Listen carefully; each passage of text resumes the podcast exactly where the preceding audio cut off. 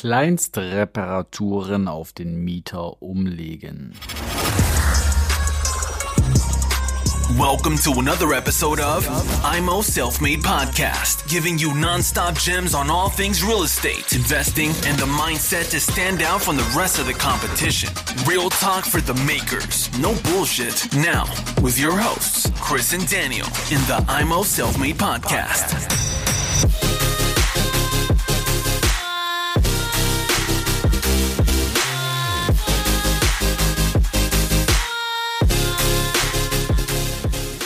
Herzlich willkommen hier bei Emo Selfmade mit dem Chris heute mit einem eher, ja, langweiligeren Thema, aber ein Thema, was letztendlich jeden von uns mal beschäftigen wird. Und zwar sind das die Kleinstreparaturen, die man auf den Mieter übertragen kann, nicht umlegen kann.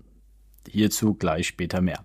Also grundsätzlich ist es so, dass du nach äh, Paragraph 535 BGB eine Instandhaltungspflicht hast als Vermieter. Also das heißt, die Gegenstände, die beweglichen Gegenstände des Hauses und nicht beweglichen Gegenstände instand zu halten. Das ist mal Fakt. Wichtig ist natürlich, und jetzt schaut bitte alle in eure Mietverträge hinein, ist es, dass im Mietvertrag eine Klausel enthalten ist, dass Kleinstreparaturen ähm, der Mieter bezahlen muss. Schaut bitte rein, wenn das nicht der Fall ist, versucht mit dem Mieter einen neuen Mietvertrag zu machen, wo das aufgeführt ist wenn es für euch auch wichtig ist. Also das ist auch wirklich eine BGH-Entscheidung, dass diese Klausel im Mietvertrag äh, drin ist. Was sind Kleinstreparaturen oder was umfasst das Ganze? Das ist quasi, wo ein häufiger Zugriff vom Mieter ist. Um das jetzt mal plastisch euch darzustellen, eine Glasscheibe, die kaputt ist, nicht, aber der Fenstergriff ja. Denn den benutzt der Mieter ja regelmäßig und deshalb hat er hier einen höheren Zugriff. Mal davon abgesehen, wenn die Glasscheibe ihm kaputt geht, sollte er natürlich auch eine Haftpflichtversicherung haben.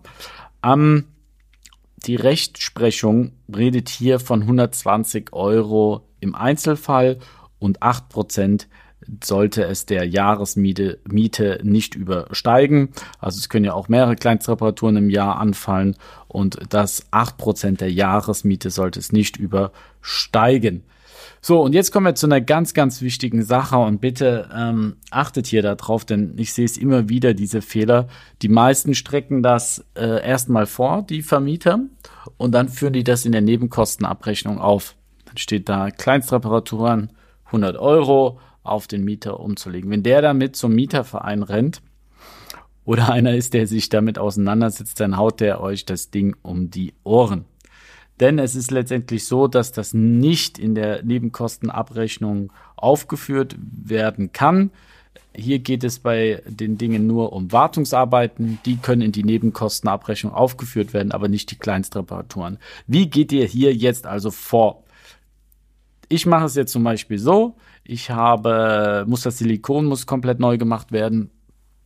In, im, im Bad einer Wohnung, die ich äh, gerade gekauft habe, da hat der ehemalige Eigentümer ein bisschen gepennt ähm, normalerweise könnte ich das jetzt machen lassen von einem Handwerker. Ich werde hier unter den 120 Euro im Einzelfall sein, laut Rechtsprechung und könnte jetzt der Mieterin das in Rechnung stellen, dass die das bezahlt oder ihr den, die Belege geben, dass sie das bezahlt. Ja, hier ist es aber bei mir so, die Mieterin ist super, die kümmert sich auch viel im Haus, so organisatorisch ist, also bezahle ich das. Ja, ist ja immer so ein Geben und Nehmen das Ganze.